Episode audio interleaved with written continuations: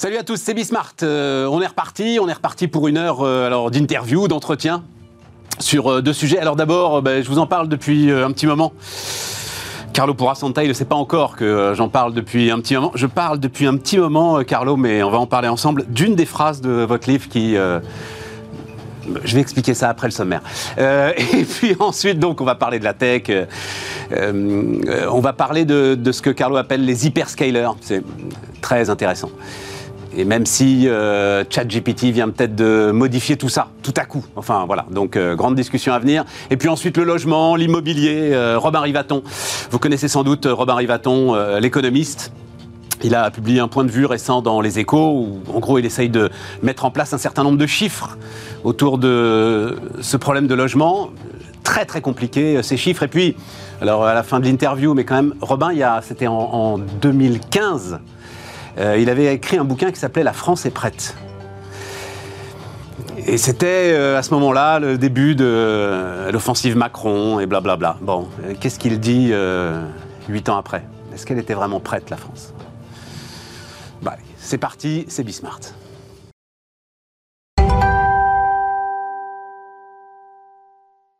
Donc, Carlo Pourasanta est avec nous. Bonjour Carlo. donc, ancien patron de Microsoft pour la France. Pas seulement, tu as dirigé Microsoft Italie en Italie aussi, voilà. Hein, euh, tu es italien d'ailleurs. Oui. Euh, évidemment, euh, très européen. évidemment, alors, tu reprends dans ce bouquin, on va, c'est d'abord sur la, sur la tech, hein, et on va parler de la tech, mais sur la France, tu reprends. La, phrase de John Chambers finalement. Hein. John Chambers avait dit, je crois que c'était en 2013, France is the next big thing. Euh, tu penses toi aussi que voilà, la France a un espèce de potentiel, tu dis, dans les dix pays les plus innovants du monde, mais on en reparlera après. Le, départ et le, le, cœur de ton bouquin qui s'appelle, je ne l'ai pas montré, l'élan décisif, c'est tu dis qu'il faut se réconcilier avec la tech. Oui. Qu'est-ce que ça veut dire se réconcilier avec la tech? Nous devons faire la paix avec la technologie. Nous devons faire la paix, exactement ça. C'est vrai en Europe du Sud. Quand tu travailles chez Microsoft, moi j'ai travaillé presque 12 ans, et chez IBM avant, donc deux multinationales, tu as une perspective globale de ce qui se passe. On sort un produit, il est adopté plus ou moins rapidement, avec plus ou moins d'intelligence dans les différents pays. Donc c'est une discussion interne quand tu es dans une multinationale constante. Donc on sait quels sont les pays qui ont faim d'innovation et ceux qui l'analysent avec un peu de, un peu de critique au début, et puis, ils pèsent, sous-pèsent, ils ne euh, savent pas s'y aller ou pas, ils prennent du temps, ils attendent que les autres l'utilisent pour se rendre compte des, des, atouts et aussi des désavantages. Et puis, quand enfin ils décident d'y aller, bon, déjà, avec tout ça, on a déjà passé trois ans, quatre ans. Et puis, quand, quand ils y vont, alors ça, je ne le critique pas parce que j'adore la France, je ne veux pas critiquer le pays euh, dans lequel j'ai travaillé la moitié de ma vie, enfin, j'ai habité la moitié de ma vie. Mais en fait, qu'est-ce qu'on fait? On fait un appel d'offres. Or, dans ma vision des choses, l'appel d'offres, c'est pour acheter des choses qui sont matures et quand on n'est pas les premiers à l'acheter. D'accord Si, je dois, ah si je dois acheter un ERP et je dois choisir entre SAP ou Oracle ou Microsoft, bon, c'est un marché très mûr, avec des fonctionnalités très complexes. Je fais un RFP et j'essaie de négocier le meilleur prix et je m'organise. Tout à fait. Mais quand c'est de l'innovation où j'ai envie de transformer mon entreprise et être le premier à le faire, et je regarde l'innovation qui existe, par exemple, on va parler de ChatGPT, je suis sûr, et de dire mais comment je peux intégrer ça dans ma réflexion de l'intelligence artificielle? Il n'y a pas, il n'y a ni le temps ni la nécessité de faire un RFP. Donc toute la partie analyse, je ne dis pas que c'est pas important d'analyser ce qu'on va faire. Donc il faut utiliser le cerveau analytique euh, français pour comprendre ce qu'on veut faire et le décider. Mais on ne peut pas se permettre d'attendre 4 ans. Et en plus, quand je dis faire la paix, c'est parce que après, quand on adopte cette technologie, on l'utilise, ben on la critique quand même. Donc, combien de temps? Euh, ben On critique Facebook, Microsoft, Google, Amazon, etc. Mais le problème, je ne dis pas qu'il n'y a pas de raisons pour les critiquer, mais en fait, toute cette mentalité de critique d'abord et puis je l'utilise fait que nous avons un retard de 3-4 ans dans l'innovation. Et 3-4 ans dans l'innovation, c'est construire une hégémonie dans une industrie à niveau mondial ou la perdre. Et ça, nous ne l'avons pas compris. Et c'est pour ça que je parle d'hyperscale dans le livre. Un hyperscale. On va y aller, on va y aller, on va y aller. Mais attends. Euh, feuille par feuille l'artichaut. Oui. Euh, on va y aller sur l'hyperscale et sur euh, euh, ce que tu dis notamment de, de la course sur le cloud. Mais Oui. d'abord, cette, cette méfiance, tu en parles parce que moi, j'ai en tête toujours le, le- le secteur public. Mais toi, ce que tu as constaté, c'est que les entreprises françaises aussi, le secteur privé aussi, il reste euh, méfiant vis-à-vis de la technologie encore aujourd'hui. Oui. Alors, disons qu'avec la crise du Covid, euh, moi j'ai eu, euh, c'était une épiphanie pour moi parce que donc au bout de 25 ans de tech, de la technologie pour un CEO, donc pour un, un PDG d'entreprise, est toujours considéré, toujours aujourd'hui, un élément que j'achète pour améliorer mes opérations. D'accord? Donc un peu de productivité individuelle, un peu d'innovation, etc. Mais c'est pas encore considéré comme central. On va y re- revenir certainement dans la discussion. Tout à fait. Pendant le Covid, c'est la première fois que j'ai eu tellement de patrons d'entreprise en France qui m'écrivaient pour me dire vos services et votre support est essentiel pour la survie de mon entreprise. Donc, ça a été un changement fondamental dans la vision de combien la technologie est importante. Nous, euh, fournisseurs de tech, on le savait déjà, on, on- on le disait déjà. Mais les entreprises se sont rendues compte pendant la crise. Pourquoi? Parce que bah, il faut faire travailler tout le monde euh, de façon différente, à la maison, euh, partout. Il faut s'assurer que les, les supply chains fonctionnent, c'est-à-dire la, la chaîne de valeur. Ouais, euh, Attends, j'ai aucun problème avec ça, Carlo, mais bah, il- il- tu te, tu peux pas dire que le cœur de l'entreprise c'est la tech, c'est pas possible. ah si, ah si, si. Ah si. non, Ah, Les- si. la tech elle est là pour faire émerger le cœur de l'entreprise. Alors, c'est un, un sujet fondamental. Je, je vais dire mon point de vue, c'est Vas-y. point de vue. Quand j'ai entendu parler depuis les années 2010, parce que moi je parle de ça depuis 2015, je me rappelle, j'étais sur, euh, sur scène, euh, j'étais en Italie à cette époque-là, et j'ai fait une grande session avec tous les clients italiens sur l'intelligence artificielle. 2015, pas 2023, 2015. Pour faire cette présentation, je suis allé étudier qu'est-ce que veut, que, veut dire révolution industrielle. Et quand aujourd'hui je vais dans des séances avec des étudiants, j'étais à l'ESCP euh, il y a deux jours, et je fais la question, c'est quoi pour vous, euh, des étudiants de 22-23 ans, une révolution industrielle? La réponse, c'est une nouvelle technologie qui transforme euh, la façon de produire. Et en fait, c'est pas exactement ça une révolution industrielle. La définition, c'est un nouveau euh, facteur de production, donc une nouvelle technologie, mais un facteur de production qui rentre dans la façon de produire, ça c'est la réponse des étudiants, mais c'est pas seulement ça, mais c'est quand ce nouveau facteur de production devient central dans l'orchestration des autres facteurs de production. Ça c'est super important à comprendre. Ce qui ne veut pas dire qu'il n'y a plus de place pour les femmes et les hommes. Attention. Donc je fais l'exemple. Machine à vapeur. Avant il y avait des femmes et des hommes et des mains et des bras On est d'accord. machine à vapeur. On met une machine au milieu qui fait des tâches lourdes et les femmes et les hommes sont autour de la machine. Et pendant 150 ans, on a travaillé comme ça. Arrive l'électricité. J'enlève la vapeur, je mets un câble électrique. Pendant 45 ans, le modèle de production n'a pas changé. C'était une machine électrique au milieu, un peu plus belle, un peu plus élégante et, peut-être avec une plus grosse productivité de la machine, mais toujours une machine au milieu et les gens autour. 1915, Ford et Taylor disent l'électricité est tellement facile à distribuer que je peux changer l'usine et faire la ligne de production. Alors si vous regardez la productivité du monde entre 1870 et 1915, elle augmente parce que la machine électrique a quand même changé beaucoup de choses. Mais alors, si vous regardez la productivité entre 1915 et aujourd'hui, bah, il y a une inflexion en 1915. Qu'est-ce qui s'est passé en 1915 Nous avons rétabli comment on produit sur la base de la nouvelle technologie, l'électricité. Eh bien, 2015 est pour moi exactement la même chose que l'électricité en 1915. C'est-à-dire qu'à partir de 2015, l'informatique, ça fait 60 ans qu'on l'a.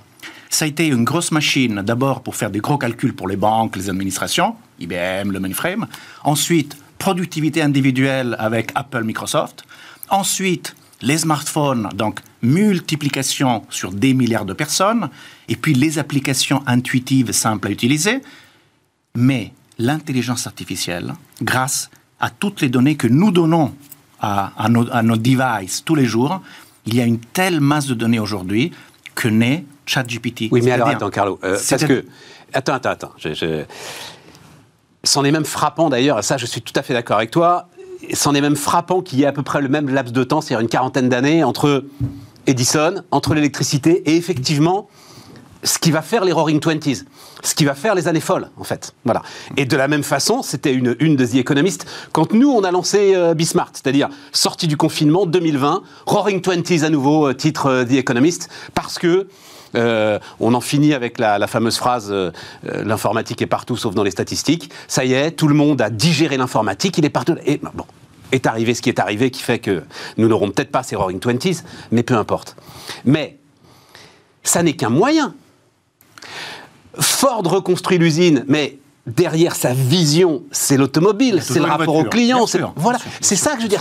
Non, mais est-ce que c'est pas une lourde erreur que font parfois certains chefs d'entreprise que de penser que la tech est une solution alors que ça n'est qu'un moyen Ah, c'est toujours un moyen dans les mains de, de- de l'humanité, ça c'est sûr. Eh ben voilà. Et, et oui, et d'où, des thèmes d'éthique, de responsabilité, on va certainement en parler, mais... Et puis la- d'acculturation de l'ensemble de ceux Oui. qui sont dans l'entreprise et, Et- qui doivent suivre. Et ça, c'est important. L'intelligence artificielle va changer la notion d'éthique dans les affaires. Jusqu'à aujourd'hui, l'éthique, c'était qu'est-ce que je fais, qu'est-ce que je ne fais pas par rapport à une loi. Donc, voilà ce que je fais pour respecter la loi. Mais en fait, demain, ça va être la technologie permet des choses incroyables, bonnes ou mauvaises. Et donc, en tant que patron d'entreprise, qu'est-ce que je m'empêche de faire? La technologie permet un business model, ça ne veut pas dire qu'il est éthique et responsable. Absolument. Donc, c'est ça. C'est plein de notions, en fait, où on doit comprendre que l'intelligence artificielle est la première révolution, est la quatrième révolution industrielle, mais la première qui touche de façon égale toutes les industries du monde. Ça, c'est important aussi. Avant, c'était plus la manufacture ou, quelques industries. Aujourd'hui, de la finance à l'agriculture et vice-versa, toutes les industries vont y passer. Ça ne doit jamais être contre l'humanité, contre la satisfaction, euh, l'épanouissement des gens. Donc, il faut des business models respectueux de l'humanité. ok Ça, c'est important, je le dis.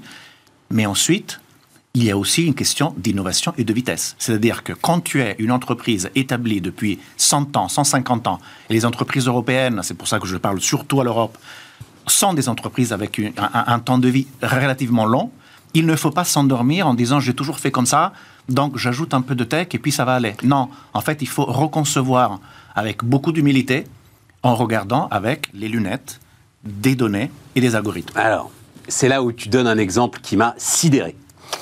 Tu parles du cloud et tu parles de euh, la, la course entre Amazon et Microsoft. D'un point de vue fonctionnel, écris-tu, les deux offres se valent. La compétition est très intéressante à observer.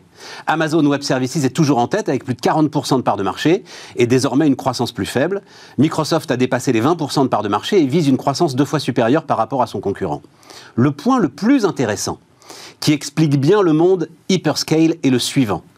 Malgré un investissement gigantesque, 15 années de travail, quand on regarde factuellement la stabilité et le niveau de disponibilité de l'infrastructure, Amazon Web Services possède toujours un avantage compétitif et propose toujours une qualité de service plus élevée que Microsoft.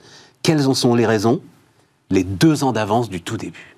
Eh oui, c'est l'économie de Le la temps hyperscale. perdu ne se rattrape pas. Ou très difficilement. Ça peut se rattraper parce que personne n'est infaillible. Donc Amazon un jour peut-être va ralentir un petit peu et puis d'autres vont augmenter. C'est pas forcément Microsoft, ça peut être Google ou quelqu'un d'autre. Mais c'est sûr, deux ans d'avantage dans le monde hyperscale, data, algorithme, de l'intelligence artificielle, c'est un monde où même un an d'avance crée une barrière, enfin un, avantage compétitif et des barrières à l'entrée. Regardez, euh, regarde ce qui s'est passé. TikTok. TikTok, c'est pas, pas américain. Mais justement, c'est un une forme de contre-exemple. J'allais te parler de ChatGPT, on y viendra, mais vas-y avec TikTok. Bah, TikTok- Dis-moi avec TikTok. TikTok, TikTok, tout à coup, du jour au lendemain, a bousculé et a, et- et- et- a- comme quoi créé la panique même chez Facebook. Exactement. Donc c'est très intéressant pour plusieurs raisons. Première raison, c'est la rapidité avec laquelle ils ont atteint un milliard d'utilisateurs.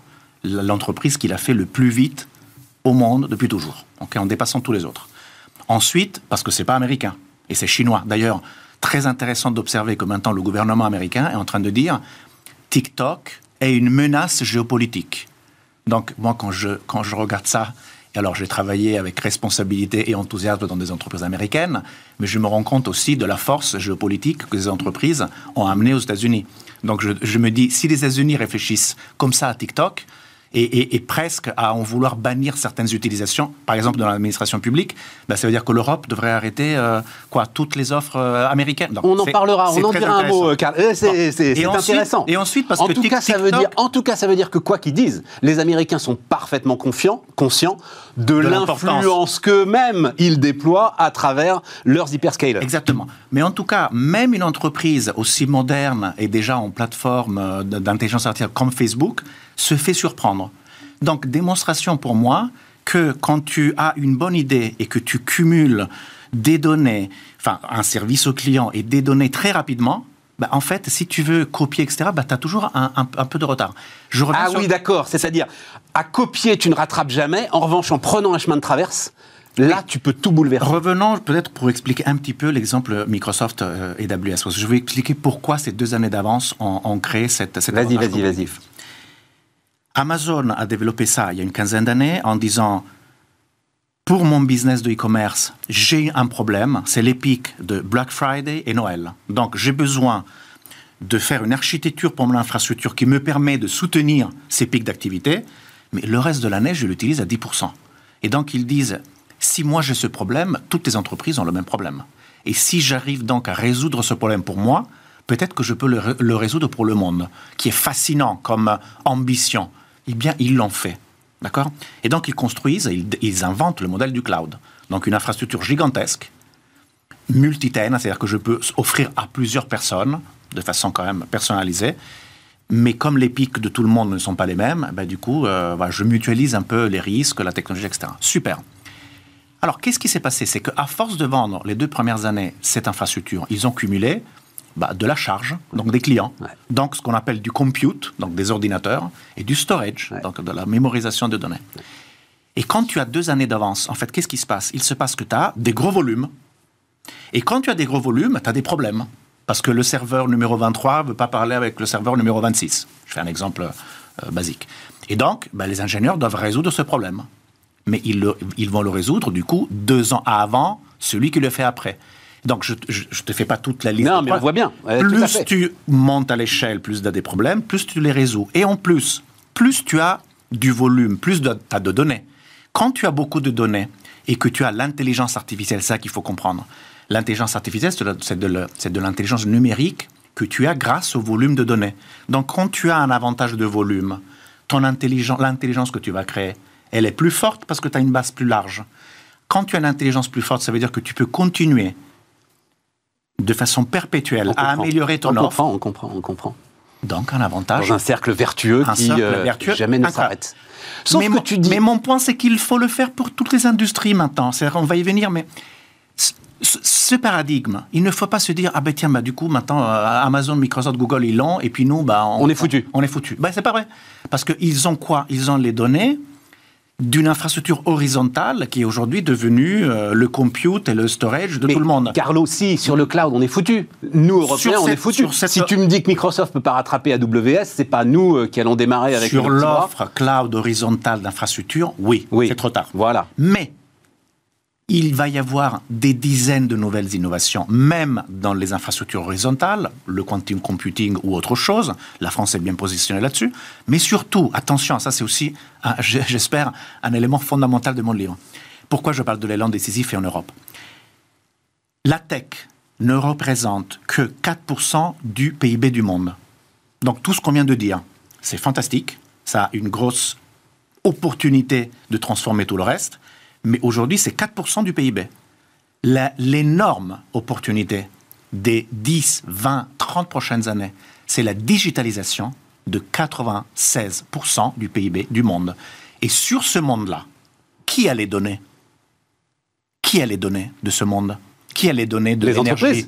qui a les données de l'énergie? Qui a les données de la manufacture? Ceux, qui, ceux qui produisent. Donc, plein d'entreprises européennes ont les données de 96% du, du, PIB du monde. Ce qui veut dire qu'en potentiel, nous avons un avantage compétitif dans nos mains que nous devons utiliser. Sauf que tout ça est déversé, toutes les grandes entreprises ont leur data lake, dans lequel elles sont noyées, Carlo. Elles sont toutes noyées aujourd'hui. Donc, encore une fois, c'est de la technologie américaine et ChatGPT est quand même une claque et on va, a- on en parler. des- C'est de la technologie américaine qui viendra Et nous extraire et nous classer ces datas. Et Eh nous... ben, ça dépend des choix technologiques que nous faisons. Mais donc il y a, des, très, dire il y a attends. des très belles startups françaises qu'on peut utiliser Ouais, pour gérer. euh, on a sans arrêt des très belles startups. Bah, Après, le problème, c'est l'échelle. Mais ça veut dire, là-dessus, tu es catégorique, parce que j'entends encore, voilà, il nous faut un cloud souverain, il nous faut un cloud souverain. Non, arrêtez, arrêtez de dépenser du pognon là-dessus, c'est perdu. Pour moi, c'est complètement inutile. Voilà. Et partez sur le quantique, c'est ça le sujet. Ouais, c'est ça. Quantique et chaîne de valeur industrielle verticale. C'est ça qu'il faut faire. Tu dis, cette quatrième révolution industrielle, les barrières à l'entrée sont plus cognitives que financières. Oui, C'est pas une question de pognon. non. ChatGPT, c'est pas une question de pognon, par exemple. Je sais pas, on lit partout que c'est à peine 100 millions de dollars d'investissement. euh, Au début, au début, c'était bah, une start-up. Hein. Voilà. C'est une start-up. Alors, aux États-Unis, ils ont cette, euh, cette euh, comment dire, les marchés euh, financiers et, si tu veux, la, la facilité de trouver un million, puis 100 millions, puis un milliard pour investir dans une boîte, c'est vrai que c'est encore un peu plus facile qu'ici. Ça, c'est vrai. Mais quand je regarde, enfin, soyons fiers quand même de ce que nous faisons. Alors vas-y, Alors, on en a besoin. venons à la France. On en a besoin. Venons à la France. La France, cette semaine, Elle travaille, tiens, juste parce que je vais pas là, euh, l'ensemble de ces plans de relance, par exemple, fonctionne avec des appels d'offres. hein. Ce avec quoi tu as commencé m'a beaucoup intéressé. Est-ce que aujourd'hui, France 2030, mon cher Bruno Bonnel, la moitié, il y a encore des appels d'offres quand même, hein, avant je ne veux pas non plus éradiquer Non. les appels d'offres parce que je pense qu'il y a quand si, même une tu utilité. devrais dire éradiquons les appels d'offres. Tu nous as très bien expliqué Sur que certains sujets, absurdité. moi je pense que d'un point de vue public, il faut faire, il faut repenser politique industrielle, si tu veux, on en discute, parce qu'on oublie toujours que c'est comme, c'est comme si maintenant tout est dans le privé et puis les gouvernements, ils n'ont rien à faire là-dedans. Silicon Valley et Israël ont démontré tous les, dans ces deux cas de figure, il est démontré, démontrable que c'est une dépense d'un État qui a créé un contexte favorable à l'innovation. On peut y revenir si tu veux. D'un point de vue des entreprises, moi je dis, si on veut faire une innovation disruptive et qui va transformer l'industrie dans laquelle tu es, l'appel d'offres ne sert à rien. En fait, il faut choisir des partenaires et des technologies et il faut courir comme des fous pour le faire. Bon, je t'ai coupé la parole quand tu allais dire du bien de la France. Qu'est-ce que Ah, tu voulais en dire? Nous avons un patrimoine de nouvelles startups, de nouvelles. entre- Je ne veux même pas en parler de, de, de startups. Le nom, le nom startup, ça fait toujours penser que c'est euh, euh, un peu artisanal, un peu au début. Nous avons des entreprises technologiques en France qui sont phénoménales. Nous en avons maintenant plus de 25, je crois, qui ont une valorisation de plus de 1 milliard. Et en 2022, nous avons dépassé l'Allemagne en tant qu'investissement dans les nouvelles entreprises de la tech. Nous sommes le deuxième pays après UK. Et en fait, je, me souviens très bien de quand la patronne du Corp Dev, donc des investissements et M&A de Microsoft était venue euh, en France, et après les visites qu'on lui a organisées, elle a dit c'est l'endroit le plus riche et le plus fertile que j'ai vu. Et quand on me dit Silicon Valley, c'est incroyable, je n'ai pas vu l'intelligence que j'ai vue ici. Et nous, toujours à se dire qu'on ne peut pas y arriver. Quoi. Carlo, Non, mais je- re- re- infini respect, j'entends ça depuis 15 ans. J'entends ça depuis 15 ans. Alors oui, j'ai vu Blablacar, j'ai vu bah, mais on Doctolib. n'en a, on en a jamais eu Mais- de mais- aussi bonne et aussi prête pour faire des choses fondamentales. On parlait tout à l'heure, je vais vous citer quelques noms. DataIQ. Tu connais DataIQ Ouais. Vas-y, vas-y, explique, parce que moi je connais, mais... euh, Bah, En fait, si tu veux gérer des projets d'innovation basés sur l'intelligence artificielle, et justement, tu as plein de données de partout, et tu dis, euh, ben, j'ai fait ça avec un- un- une technologie, ça avec une autre, etc. Où est mon patrimoine Comment je l'organise Comment je fais des services intelligents avec de l'intelligence numérique Et comment j'en fais mon patrimoine d'entreprise C'est ce que fait DataIQ. C'est une entreprise inventée en France, quand même. Très bien. qui part très vite se développer aux États-Unis. Mm, Ils ont mis... Snowflake part très vite se Mais- développer mais- aux Mais États-Unis. c'est toujours une entreprise. Le scale se fait mais- là-bas, en Mais fait. c'est pas grave. Mais ça, c'est une question de où, où est l'argent, où est. Mais la tête et le cœur est en France. C'est des Français qui ont fait ça. Soyons fiers de ce que nous faisons. DataIQ, c'est une boîte française. C'est une magnifique boîte française. Alors, si j'étais un client, je dirais, ok, ben, j'ai une technologie, j'ai des technologies existantes. Quelle est ma stratégie pour les dix prochaines années pour en faire mon pilier central de mon nouveau mode de fonctionnement? Et je prendrai très probablement une boîte européenne, voire française, pour faire ça. C'est- ma recommandation. Et ce qui, ce qui veut dire que tu peux toujours utiliser du Microsoft, du Google, du Snowflake ou ce que tu veux, mais le cœur, tu le gardes un tout petit peu plus proche de ton cœur. ok? Et avec ça, après, foncer sur des projets qui vont transformer l'industrie. Et d'ailleurs, petit, dernier point là-dessus, parce que j'y crois d'une façon fondamentale, euh, les États-Unis et la Chine, pour, grâce à deux modèles de capitalisme d'ailleurs complètement différents, un basé sur l'argent, euh, l'entrepreneuriat et le volume, parce qu'ils ont une ambition mondiale dès qu'ils démarrent un business, et de l'autre côté, parce que centralisés, ils décident qu'ils vont le faire un, deux, trois euh, nouveaux business, mmh. et ben ils ont euh, un milliard et demi de personnes, donc ils arrivent à créer du volume. En Europe, nous, on a une granularité qui est notre force et notre faiblesse. Donc énergie, bata, cinq entreprises qui sont peut-être dans le top 10 euh, mondial. Absolument. Donc si on les mettait ensemble, on serait numéro un, mais on en a cinq et Ouais, pas une. ouais. Bon. Alors, chaque entreprise, pour moi, chaque grande entreprise, CAC 40 ou, euh, disons, il y a 200 entreprises en France qui ont le potentiel d'être un numéro un au monde. Et aujourd'hui, on en a deux ou trois qui sont numéro un au monde. Il y a LVMH, L'Oréal, Airbus, ouais, pour faire simple. Ouais. Euh, un peu AXA aussi. Bon, donc tu en as trois ou quatre Bon, mais on pourrait en avoir 20, 30. Et puis pour couvrir toutes les... indu- Bah, on, on- on peut. Oui, enfin, je sais Je- pas. Oui, si tu vas-y, vas-y, te- vas-y. Va si tu veux, je te propos, cite- parce que je sais je- pas. Non, je non, peux non, te non, non. citer toutes les pas où tu veux en venir. Je toutes sais les pas où tu veux en industries dans lesquelles on peut- Alors, je, je, veux en venir à... Donc, chaque entreprise a la possibilité de devenir ce numéro un mondial, mais il a deux façons de le faire. Soit je le fais seul, ok, mais je dois être alors très précis dans ma façon de viser, très méticuleux, méticuleux dans, l'innovation, euh, et très bold, très, très aventureux dans l'investissement que je fais. Mais ça peut réussir, j'en suis convaincu. Mais alors, il y a un autre moyen, à mon avis, plus malin et moins risqué. Je prends les cinq entreprises de l'énergie que je disais tout à l'heure. Cinq européennes. Très bien. Euh, Peut-être avec un peu d'imagination aussi de notre euh, Union européenne pour faciliter tout ça. Mais admettons, cinq entreprises européennes. Toutes les cinq ont une base client inouïe. Des données à non plus finir. Et, euh, et d'ailleurs, elles sont un peu en concurrence, mais pas tant que ça en fait, parce qu'elles sont toutes quand même très établies. Alors, pour ce qui concerne l'innovation technologique, Tu veux qu'elle les partage, l'ensemble de ces données? Eh oui. Mais qu'est-ce que tu fais de la concurrence, Carlo? Qu'est-ce que tu fais de. Bah, ce dont euh, je voulais qu'on parle aussi, c'est-à-dire. Qu'est-ce qui empêche de créer une nouvelle boîte qui s'appelle euh, XXX et qui est une euh, joint venture de cinq entreprises qui mettent des données euh, et des savoir-faire ensemble avec des lois de partage de l'IP, c'est-à-dire de la propriété intellectuelle. C'est tout à fait faisable. Et c'est leur droit. Et en fait, aujourd'hui, avec ce qu'on appelle confidential computing, tu peux même avoir un pot de données où en fait tu as les cinq entreprises viennent mettre leurs données. Donc c'est comme si c'est cinq pots de données dans un gros pot. Et en fait, l'intelligence numérique se fait avec cinq fois plus de volume. Donc elle est cinq fois plus intelligente que si je la faisais seulement avec une entreprise. Mais par contre, aucun des cinq pots peut regarder qu'est-ce qu'il y a dans l'autre pot. Donc tu gardes la confidentialité des données.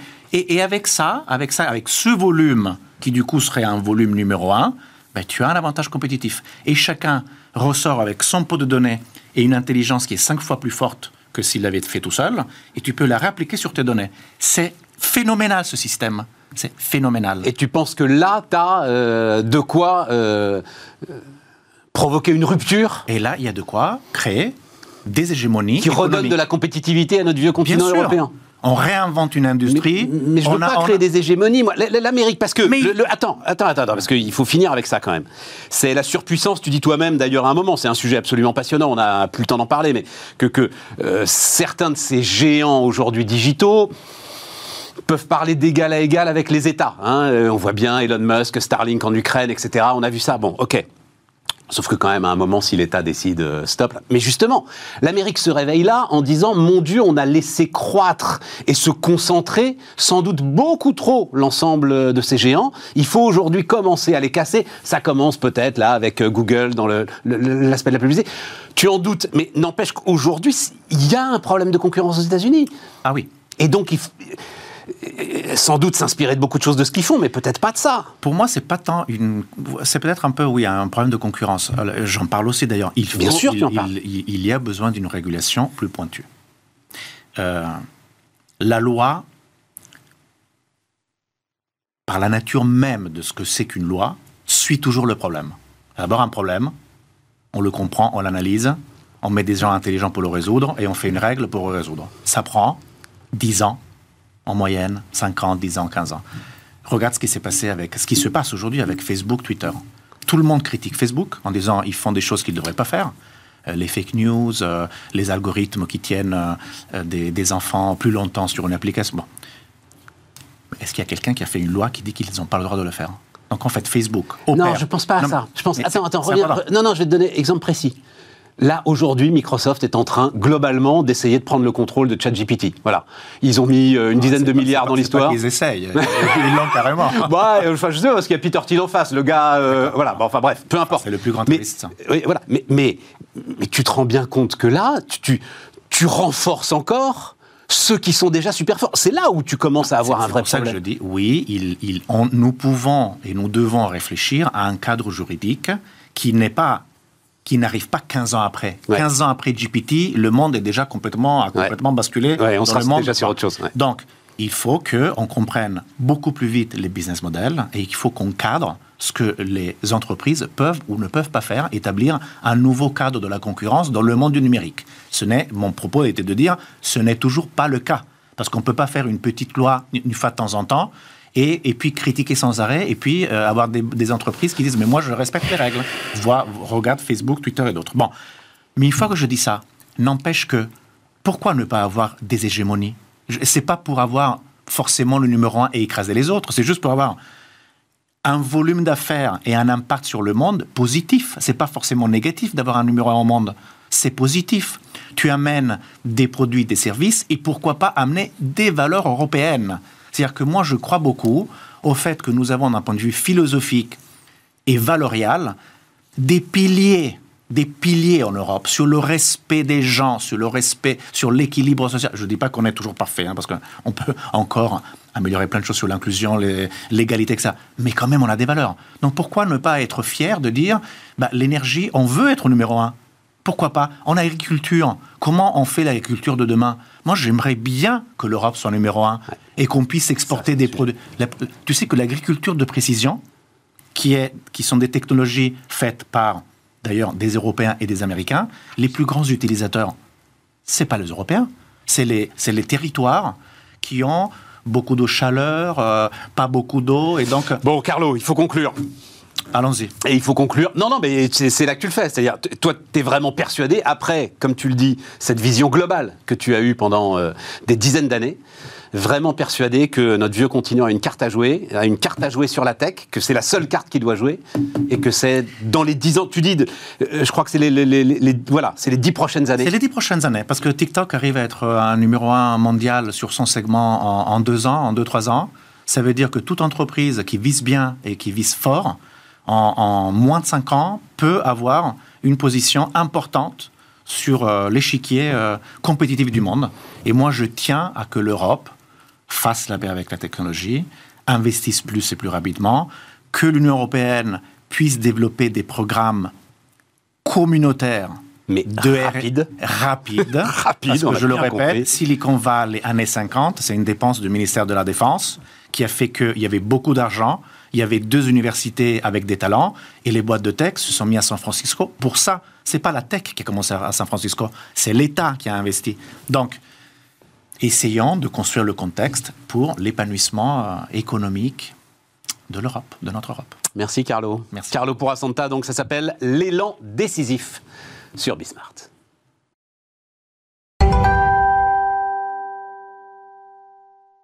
On repart, et on repart avec euh, Robin Rivaton, Salut Robin. Bonjour. Économiste, entrepreneur, fondateur de Real Estec.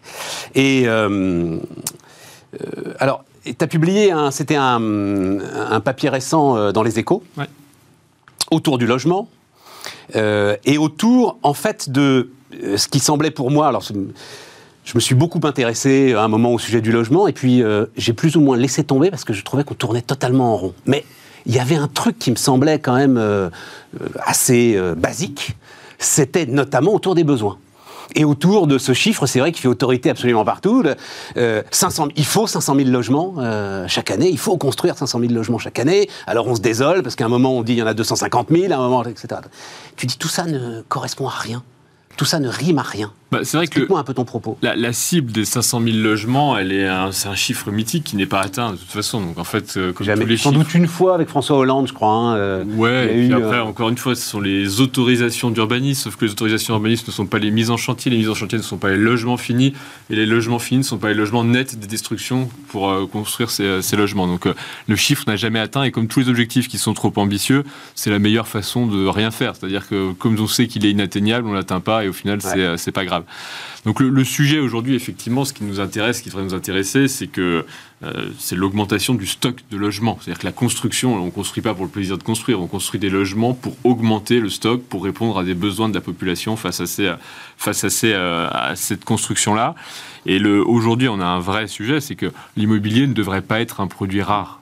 C'est la, la philosophie, le fondamental derrière, c'est que l'immobilier, ça devrait être un produit qui devrait être accessible à tous. Il n'y a aucune raison que les ménages dépensent euh, en moyenne 20-25%, et pour euh, la plupart d'entre eux, plutôt 35 à 50% de leur budget dans du, du logement. Le logement, c'est facile à produire. C'est une absurdité de... Non, non, mais c'est- je dis ça parce que c'est bien de... ouais, bien de le rappeler, c'est-à-dire que autant construire des, euh, des voitures électriques ou des choses compliquées, euh, le logement, on sait en- on sait en faire depuis 300 ans proprement. Euh, si les immeubles haussmanniens tiennent encore aujourd'hui, c'est qu'on on sait faire à peu près du logement. Donc le, le sujet, c'est qu'on n'en produit pas assez pour augmenter le parc. Et ce parc, ce stock de logements, aujourd'hui, il doit, il doit euh, permettre d'accueillir une population en hausse, population française est en hausse jusqu'à preuve du contraire, une population qui décohabite. Ça veut dire quoi la décohabitation C'est-à-dire que le nombre de personnes par ménage diminue. Les enfants quittent le domicile familial, les gens divorcent, euh, ils doivent accueillir leurs enfants le week-end, ils ont besoin de trois chambres, voilà, où avant ils avaient besoin que d'un appartement à deux, maintenant ils ont besoin de deux appartements avec trois chambres, et ainsi de suite. Donc les besoins explosent. Et face à ça, ben, malheureusement, on construit, on ne produit pas assez de logements. Tu dis qu'il y a donc 37 millions de logements aujourd'hui. Mm. 1 million 3, on peut peut-être commencer avec ça, 1 million 3 en situation de vacances structurelles, c'est-à-dire, dis-tu, vide depuis au moins deux ans. Et cette vacance est en augmentation, c'est-à-dire Très largement. plus de 80, le, chiffre m'a sidéré. 80, dans la période dans laquelle on est, enfin, le moment de, de- de mal logement dans lequel on est, c'est 90 000 par an de ces logements qui rentrent en, vacances, vacances. structurelles.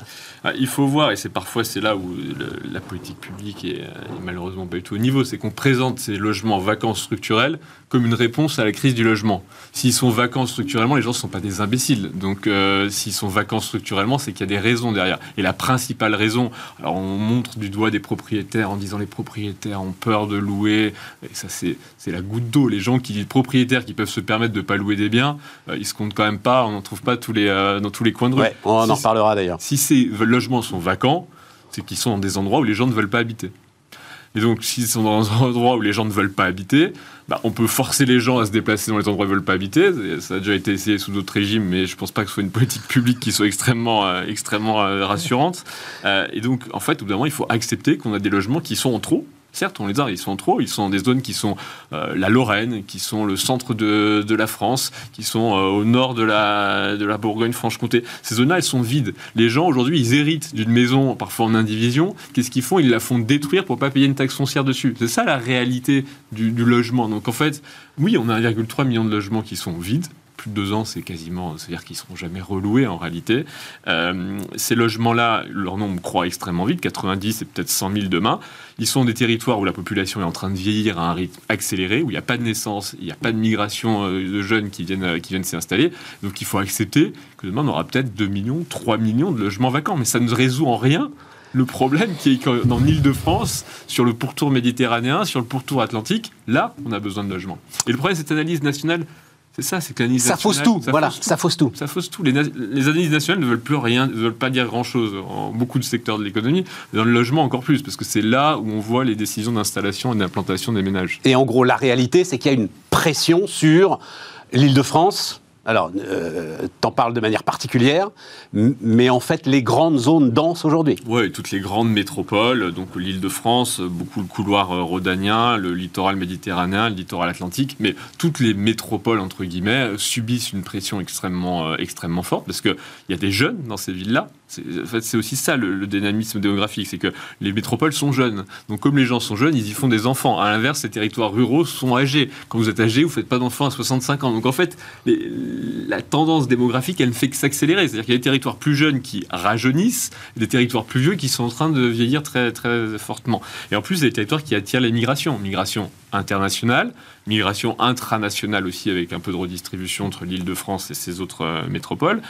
Et puis, c'est les, les territoires où il y a les modes de vie qui sont euh, les, euh, les changements euh, de mode de vie sont les plus forts. C'est là où il y a les étudiants, donc les gens sont, seuls. C'est là où les couples divorcent un peu plus. Donc, en fait, c'est ces territoires-là où se concentrent les problèmes. Et c'est là où on n'est clairement pas à la hauteur des, sol- des- des solutions. Le, le- à un moment, il y avait le, euh, le nouveau rapport au travail, et, et n'a rien changé là-dessus. Je me souviens quand on parlait des, des- l'explosion des villes cathédrales, tu vois, tu avais Évreux, Orléans, Reims, tout ça, machin. Waouh, ça allait. euh. Moi, j'ai toujours été extrêmement dubitatif. J'ai écrit, j'ai consacré une de mes premières chroniques au tout début du confinement en disant, vous allez voir que c'est le, le mythe de la, du retour à la campagne et, et ça a été un mythe journalistique. Sans la campagne, mais euh, Orléans, un- Chartres, Reims, Évreux, c'est pas. Orléans un petit peu, mais juste pour donner ce chiffre, parce que vas-y. Mais euh, vous avez aujourd'hui euh, 6000 cartes TGV, euh, je ne sais plus comment elles s'appellent, fréquences, tout celles qui vous permettent de prendre le TGV tous les jours. 6000 en Ile-de-France. Ça pourrait être zéro, c'est 6000. Bon, ça pourrait être 12 000. Et Ça change rien. Oui, ça me dit rien. Non, ce- dire, 6 000, 6 000 personnes sur un territoire qui fait 12 millions d'habitants. C'est rien du tout. C'est une goutte d'eau. On pourrait le doubler, ça pourrait être 12 000 personnes. Ouais. Ça ne changerait rien. Les, les besoins sont, sont là. Donc au final, ce qu'on a vu, c'est qu'au final, la, la pandémie n'a pas changé les migrations à l'intérieur du pays. Elle n'a pas changé. C'est-à-dire que l'Île-de-France compte- perd des habitants, structurellement par rapport au reste du pays. Mais ces gens-là, ils vont pas au fin fond de la campagne. Ils vont euh, à Bordeaux, ils vont à Nantes, ils vont à Marseille. Et donc, ils amènent leurs propres problèmes du logement euh, francilien dans ces territoires-là. Mais ils vont pas dans des zones où de toute façon le logement vaut zéro. Et donc, ils vont dans des zones, et dans ces zones hyper denses, et c'est pour ça qu'à un moment, j'ai baissé les bras, où clairement ceux qui y sont refusent qu'on construise. Ah bah, c'est c'est sûr qu'il y a un... C'est le cœur du truc, ça, euh, Robin? Oui, non, mais c'est après c'est c'est valable, c'est pas valable que pour le logement. Aujourd'hui, on n'arrive pas à construire des center parks, on n'arrive pas à construire des barrages, on n'arrive pas à construire des bassines. Donc euh, c'est pas que le logement. Hein, tort, on ouais, construit pas grand, on n'arrive plus à construire grand chose. Mais le, le sujet, c'est que aujourd'hui, ces opposants locaux qui trouvent un intérêt dans la valorisation de leurs propres actifs. C'est-à-dire que l'intérêt, il est extrêmement monétaire. Si, si j'arrête de construire à côté de chez moi, de facto, la valorisation de mon bien qui est construit, il monte. Mais aujourd'hui, ils trouvent un relais chez les élus locaux. Et pourquoi ils trouvent un relais chez les élus locaux? C'est parce que les élus locaux, aujourd'hui, quand ils construisent, ils autorisent à la construction, c'est pas eux qui le font, la construction d'un immeuble de logement, ils ont que des coûts. Que des coûts. C'est-à-dire qu'après, c'est une crèche, c'est une école, euh, c'est des services publics qu'il faut euh, déployer. Et il n'y a rien, il n'y a aucune ressource face à ça. Aucune. Et donc, au final, un maire, on peut lui faire plein de critiques, mais un maire, il gère quand même un budget à la fin de l'année qu'il essaye à peu près d'équilibrer correctement, en tout cas qu'il doit équilibrer sur la dépense dite de fonctionnement.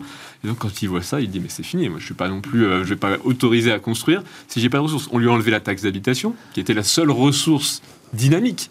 Robin, le C'est- problème, il existait avant la taxe Non, d'habitation. bien sûr. Mais là, ce qu'on vit là aujourd'hui, maintenant depuis trois ans, Ouais, d'accord. A C'est une accélération de ce c'est processus. qu'en fait, on a, on a l'intérêt des, des- on l'a dit, l'intérêt des gens qui sont déjà là, et c'est euh, un intérêt bien senti. Je veux dire, on n'est pas non plus philanthrope euh, à la rigueur. C'est normal que l'intérêt particulier, quelque part, bah, soit un intérêt particulier. Mais dessus, il y a des gens qui doivent faire prévaloir un intérêt général. Mais même ceux qui doivent faire prévaloir cet intérêt général ne s'y retrouvent plus. Donc à la fin, on a complètement désaligné l'intérêt. Et donc là, ce qui se passe, c'est qu'on aura zéro construction dans les prochaines années. De manière très claire, nette et précise. Et c'est ce qui se dessine sur la plupart des territoires, Dans les zones denses. dans les zones denses.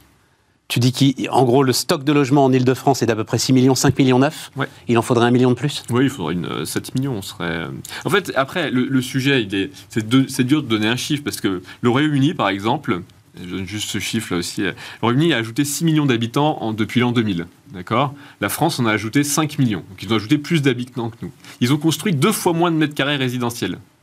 Qu'est-ce qui se passe? Bah, Les gens vivent en coloc jusqu'à 40 ans, euh, ils louent des chambres à la semaine, donc les gens s'adaptent, ils finissent pas à la rue. Hein, ils essayent, euh, Mais oui, mais c'est pas une vie, ça. c'est enfin, pas- c'est exactement ce que je veux dire. C'est que le problème, c'est que il pourrait y avoir 5, qu'à 5 millions de logements au lieu de 6, il pourrait y avoir 5 millions de logements en Ile-de-France.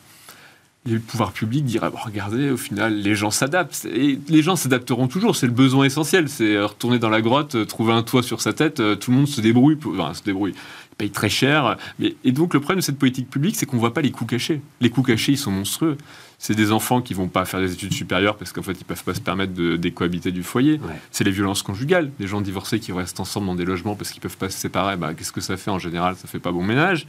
C'est plein. C'est de Les des transports. c'est les transports. C'est les transports vous plus finir. Vous avez, c'est des gens qui font des horaires, euh, qui font une journée, puis après qui rajoutent trois heures dans la journée parce qu'ils prennent des transports, parce qu'ils sont très très loin du, de leur- des lieux d'activité. Donc en fait, le problème de la politique publique du logement, c'est que le, le mal logement, qui est un peu l'indicateur ultime, c'est la toute, toute, toute, toute, toute dernière marche. Il y a plein de problèmes avant le fait que les gens finissent à l'heure. Et le problème, c'est que ces problèmes-là, on ne veut pas les voir en fait en réalité. Il il y avait eu une micro-polémique il y a quelques années, notamment sur la productivité française. Et il y avait, je crois que c'était Étienne Vasmer d'ailleurs, euh, euh, enfin bref, quelques économistes qui avaient essayé de mettre en avant notre perte de productivité liée au problème du logement, liée au problème de transport, à la fatigue quand tu arrives au boulot. Enfin, tout ça, c'est le réel, quoi. Bien sûr. Et, et- et pourtant, et, et, j'ai envie que tu me racontes un petit peu ce que tu fais quand même sur le, enfin, ce que la tech peut apporter là-dessus et ce que l'innovation peut apporter là-dessus, mais c'est jamais au sommet de la pile. Ah non, non, le, le logement est une politique publique complètement euh, oubliée, perdue. On l'aborde aujourd'hui en plus qu'à travers le prisme de la rénovation énergétique, qui est pas un mauvais prisme. On va en dire un mot. Ouais. Un tout petit bout de l'équation. Encore une fois, quand j'ai présenté tous les problèmes sociaux, le fait que le logement, il émette un peu plus ou un peu moins, c'est, on peut se dire que, comme je dis souvent, loger d'abord, loger bien ensuite et loger vert après. Quoi. Il y a une sorte dans la vie, il y a quand même une pyramide qu'il faut savoir un peu de prioriser les choses.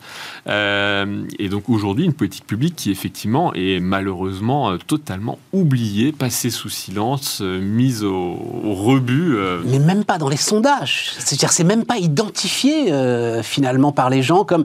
Enfin, tu, tu vois, quand tu vois les priorités, machin, tu vas arriver, j'en sais rien, n'importe quoi, l'immigration, etc.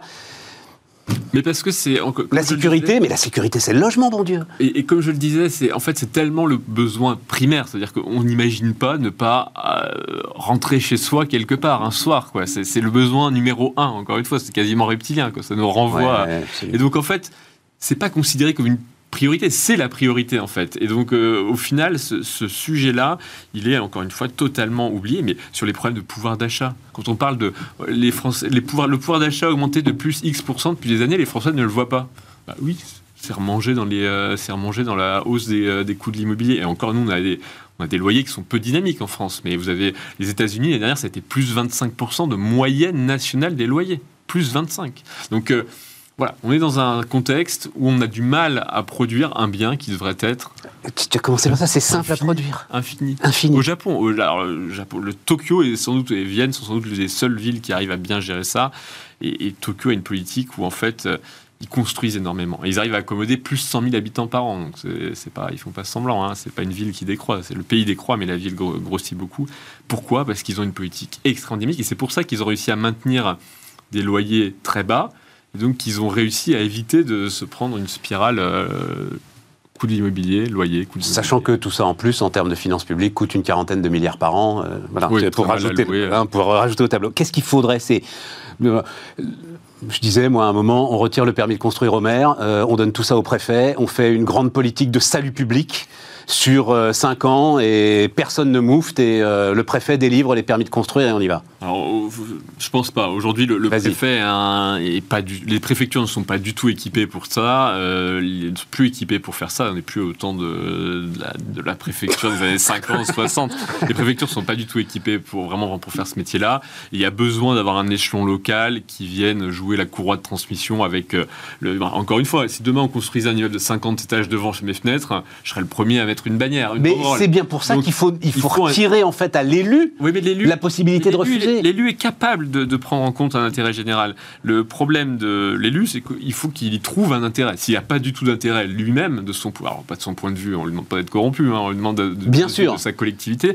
Mais si du point de vue de la collectivité qu'il incarne, il n'a pas d'intérêt, aujourd'hui il n'a plus cet intérêt, il ne peut pas aller à l'encontre des citoyens. Et donc aujourd'hui, moi, c'est des propositions. J'ai, euh, j'avais écrit en février euh, logement euh, bombe sociale Absolument. ça a été repris par le ministre dans, dans le lancement du Conseil national de la refondation. Il a dit qu'il faut éviter que le logement devienne une bombe sociale. Bon, bah, très bien. et une des propositions que je porte, c'est de dire il faut réaligner l'intérêt, faire en sorte que les maires retrouvent un intérêt financier pour leur collectivité, encore une fois, à la construction de logements neufs. et c'est à cette condition-là et, après, en plus, ça a des effets de, déblocage des finances publiques énormes. Le logement, c'est 20% de TVA. Donc, à chaque fois que vous posez un logement à, 200 000 euros, euh, il y a Bercy qui vient de prendre 40 000. Donc, je veux dire, de la marge de, gras, il y en a un petit peu. C'est le, grand, le grand argument des promoteurs. Hein, quand on leur dit qu'ils coûtent trop cher, leur grand argument, c'est euh, effectivement la TVA. tout à fait. C'est quand même pas rien. La TVA sur des objets à 200 000 euros, il n'y en a pas beaucoup qui se baladent en France.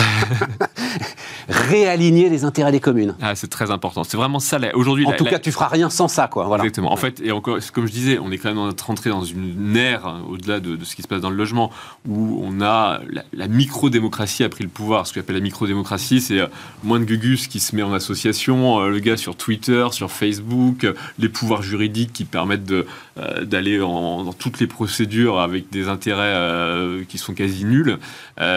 tout ça, c'est le, contexte qu'on a, qu'on a constitué de micro-démocratie. Une fois qu'on est là-dedans, et on y est, et pas qu'en France d'ailleurs, hein, c'est valable dans tous les pays du monde, bah, il faut accepter que c'est les nouvelles règles. Et donc, il faut qu'il y ait quand même un intermédiaire, quelqu'un qui puisse un peu dire bah ok j'ai fait ça, mais ça a permis de financer euh, la réfection de la piscine euh, ou de construire ouais, voilà, ça. Euh. Donc de trouver un, cet intérêt et, encore une fois vu les masses financières en jeu, on a de quoi et construire un alignement d'intérêt, on a de quoi le faire.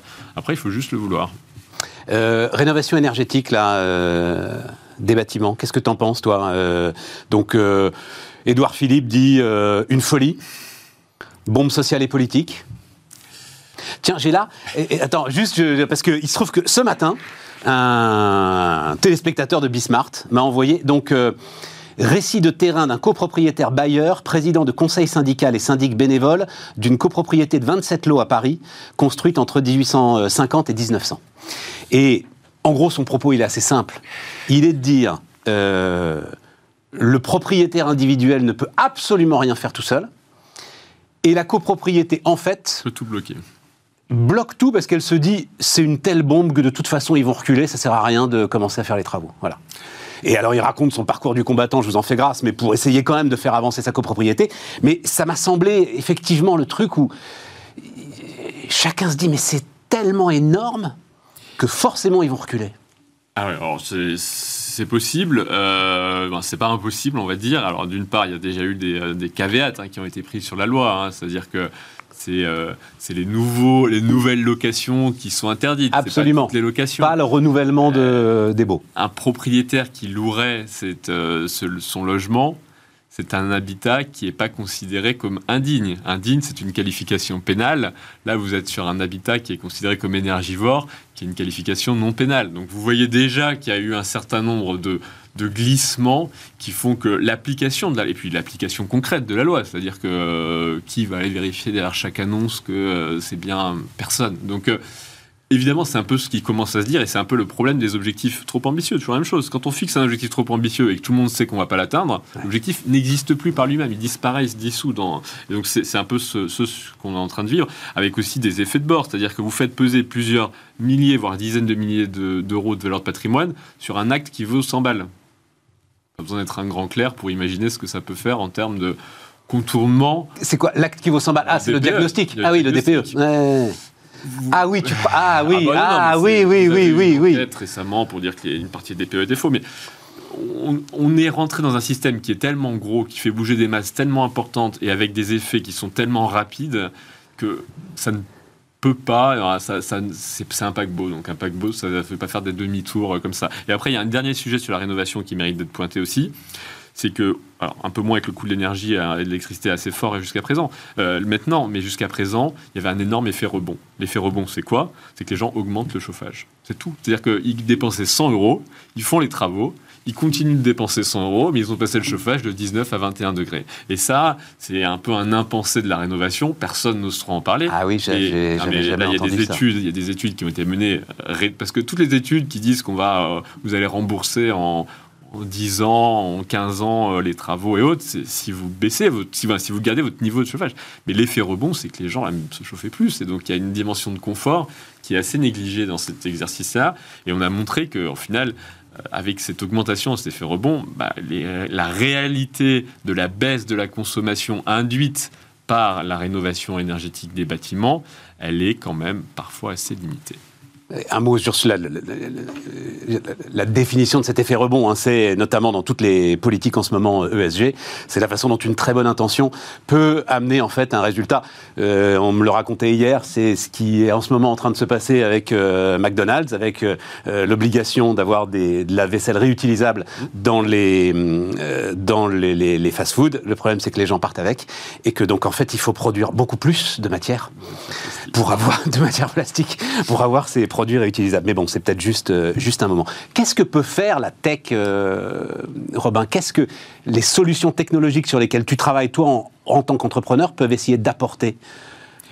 Bah, nous, on travaille vraiment pour les très gros gestionnaires de patrimoine. Donc, euh, c'est là où il y a justement il y a plus de facilité parce qu'il y a moins cet effet rebond, il y a plus de rationalité. C'est un très gros gestionnaire qui doit gérer des. euh, donc, nous, on l'aide à mieux gérer au fait de l'intelligence artificielle appliquée au bâtiment. Donc, on va capter des données dans les documents, des données dans les plans, et on va l'aider à mieux gérer le patrimoine en, en automatique, c'est-à-dire les travaux, euh, l'arbitrage euh, entre est-ce que je vais faire des travaux dans cet immeuble, est-ce qu'il va me rapporter assez, donc toutes ces choses-là. Donc ça, ça marche, euh, ça marche très bien. Aujourd'hui, on est 130 personnes, donc ça commence à faire un- une belle petite boîte. Mais le, le- après, sur la tech elle-même, encore une fois, le problème, c'est un problème de construction. Ouais. Euh, et donc, et certains vont dire, mais le foncier est une ressource rare. Le foncier est une ressource rare, certes, ça c'est vrai. Mais la surface de plancher, elle est infinie. On ne va pas construire des immeubles de 2000 étages, mais si le foncier est rare, la solution c'est de construire un peu plus d'étages. Et, je dis souvent ça, mais Haussmann construisait d'abord à 6 puis à 7 étages. Aujourd'hui, en Ile-de-France, les permis sont délivrés entre 3, 4, 5 maximum étages. La, la population a été multipliée par 5 dans l'intervalle. Est-ce qu'on ne peut pas à un moment se poser la question et se dire, très bien, 3, 4 étages, c'est sympa, mais l'étage marginal, le, le désagrément qu'il crée, il est quand même pas énorme. Et par contre, il vient de diviser le prix du foncier par 25, 25%. C'est-à-dire que je suis passé Mais bien de 4 sûr, mais bien sûr, bien sûr. C'est des effets qui sont monstrueux. Et donc le problème, c'est qu'on est vraiment dans une logique où aujourd'hui, on est incapable de dire, mais en fait, il n'y a pas une les constructions en Ile-de-France, ça devrait être 30 mètres et pas, et pas, comme, et pas en dessous. Parce que c'est ça ce qu'il faut. On a besoin de ces logements-là. Donc le foncier est rare, certes, mais la surface de plancher, elle n'est pas rare. Encore une fois, on peut augmenter. Bon, j'aurais pas eu le temps de te poser euh, la dernière question que j'avais euh, préparée, mais comme je l'ai dit en sommaire, je dis je n'aurai pas le temps et je réinviterai Robin. Mais donc c'était en mars 2015 que j'avais fait ta connaissance avec un bouquin qui s'appelait La France est prête. Ah, ça, je me demandais si huit ans après, On en tu, malheureusement. tu continues à penser que la France était prête. Elle était peut-être pas si prête que ça, c'est ça euh, la conclusion? Une partie de la France est prête, on va dire. Une partie de la France est prête. Merci beaucoup, euh, Robin. Romain Rivaton, donc, qui était avec nous sur Bismart.